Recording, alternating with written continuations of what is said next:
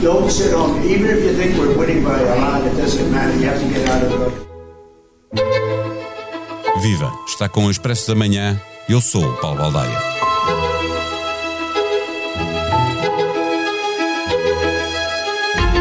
As primárias republicanas arrancaram no Iowa, mas falta percorrer um longo caminho que confirma em definitivo o favoritismo de Donald Trump. Escolhido como candidato dos republicanos, as sondagens também indicam que são reais as hipóteses de derrotar Joe Biden e regressar à Casa Branca. Se isso acontecer, vai o mundo ficar de pernas para o ar? O lançamento deste episódio é desta vez feito com uma pequena síntese do ensaio de David Fram no último número da revista Atlantic, publicado no revista do Expresso deste fim de semana. Fram é um jornalista conservador que foi redator de discursos do presidente George W. Bush durante dois anos e presidiu um think tank de centro-direita no Reino Unido. Ele considera que Trump foi bastante mau no primeiro mandato, mas será bastante pior e mais perigoso no segundo. Para David Frum, a corrupção e a brutalidade do ex-presidente foram mitigadas pela sua ignorância e preguiça mas se conseguir regressar, o mundo inteiro, a começar pelo próprio país, irá tornar-se palco para a sua política de vingança e recompensa. Quando as pessoas se perguntam o que poderá trazer outro mandato de Trump, quase toda a gente subestima o caos que se avizinha. Depois de chamar a atenção para o facto de uma segunda eleição de Trump ser desfavorável para as democracias liberais e boa para os regimes autoritários, Trump antecipa que os Estados Unidos ficariam demasiado paralisados por problemas internos para poder ajudar os países amigos. Que consequências pode ter uma nova vitória de Trump, sobretudo para a Europa, é o tema para a conversa com o editor de Internacional do Expresso, Pedro Cordeiro.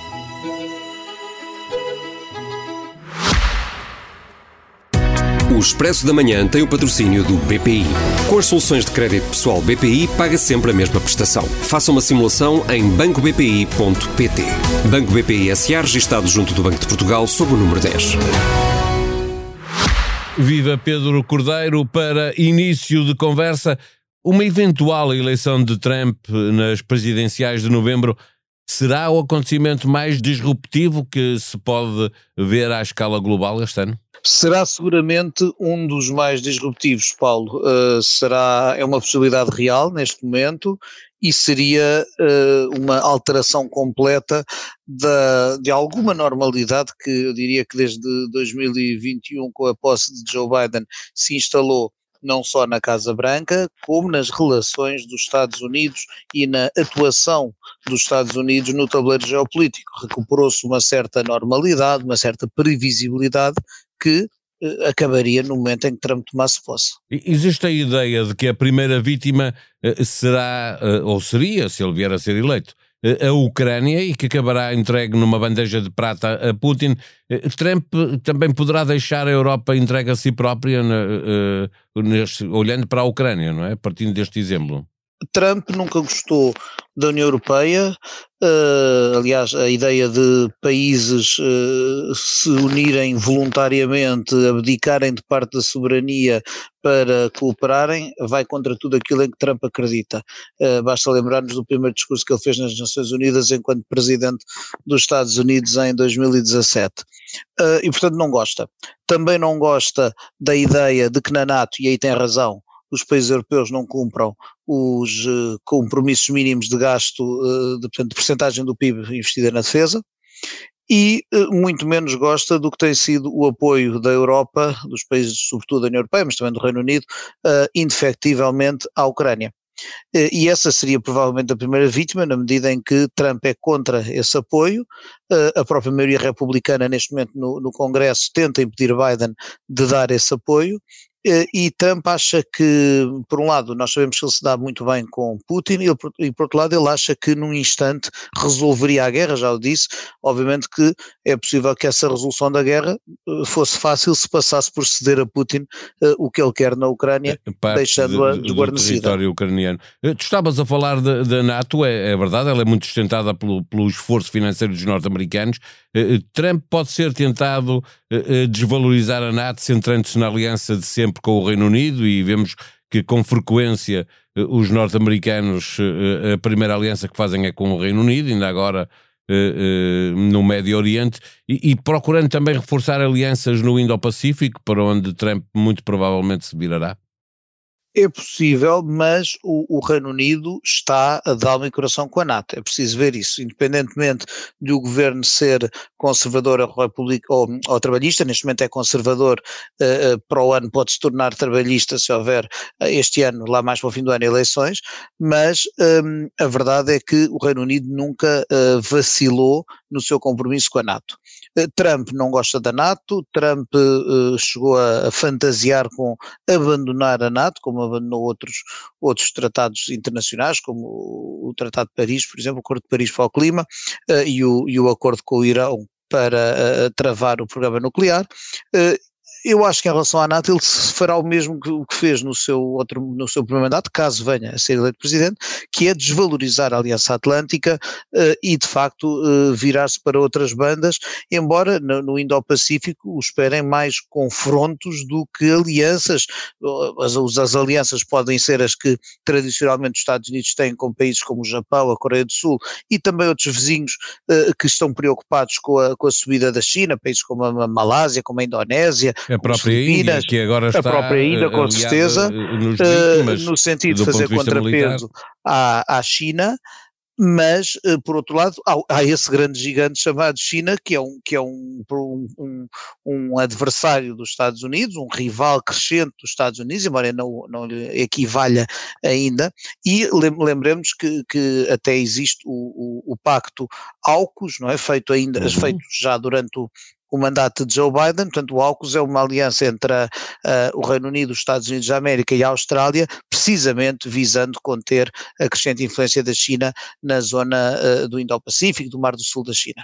A ideia de fazer a América grande outra vez é sobretudo uma questão económica. O proteccionismo de Trump, também em relação à Europa, já estava, já tinha havido problemas, pode contribuir para uma recessão à escala global e desse modo aumentar a instabilidade política no globo. Sim, o proteccionismo pode criar problemas globais. Eu diria, antes disso, queria só dizer que o, o Make America Great Again é, é, um slogan, não é outra coisa. Eu acho a América maior hoje do que, do que no tempo em que, em que Trump foi presidente. Portanto, a ideia de que, de que a saída dele causou um declínio, ou que antes dele havia um declínio da América, eh, também me parece questionável.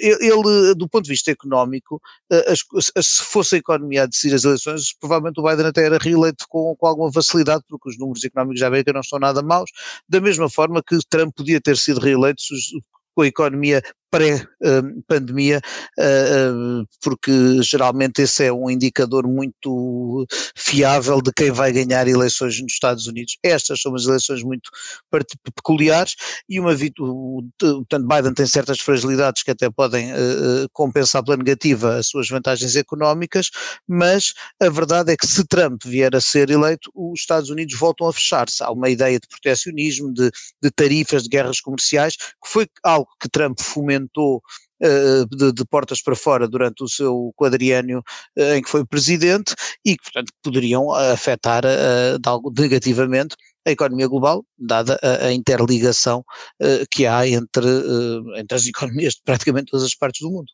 O mundo hoje vive uma, uma tensão entre as democracias e as autocracias, mas não apenas, ditaduras mesmo, em alguns casos. Acontece que há muitas democracias que, que, que se transformam muito rapidamente em, em, em autocracias, algumas delas de. de eh, até na União Europeia. Exatamente, até na União Europeia, na União Europeia e aliados do, do, do Ocidente, onde isso claramente acontece. A eleição de Trump poderia desequilibrar definitivamente para o lado das, auto, das autocracias em desfavor das democracias. Paulo, sem a menor dúvida.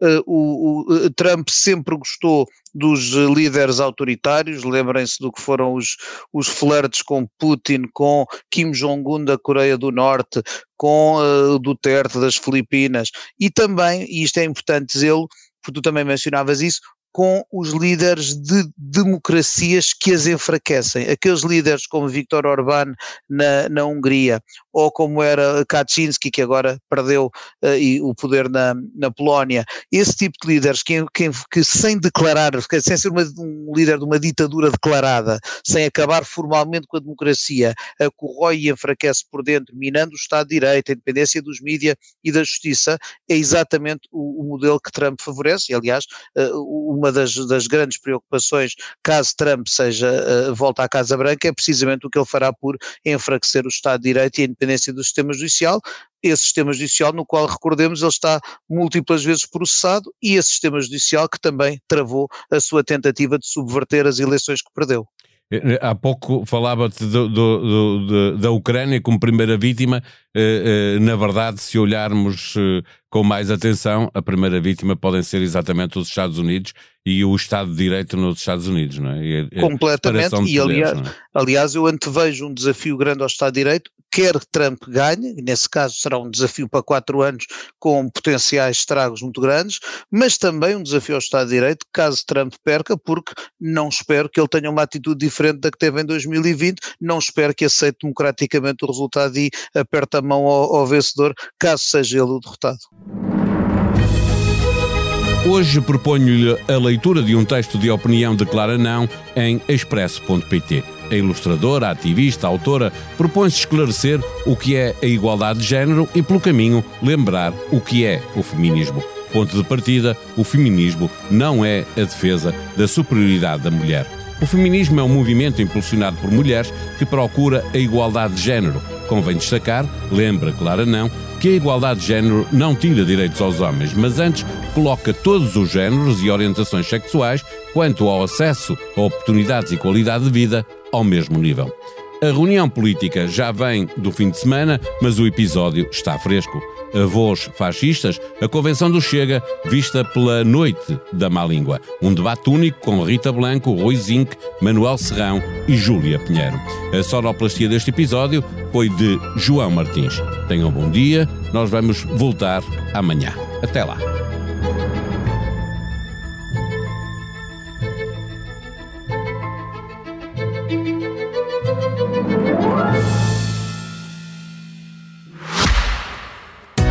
Expresso da Manhã tem o patrocínio do BPI. Com as soluções de crédito pessoal BPI, paga sempre a mesma prestação. Faça uma simulação em bancobpi.pt. Banco BPI SA, registado junto do Banco de Portugal, sob o número 10.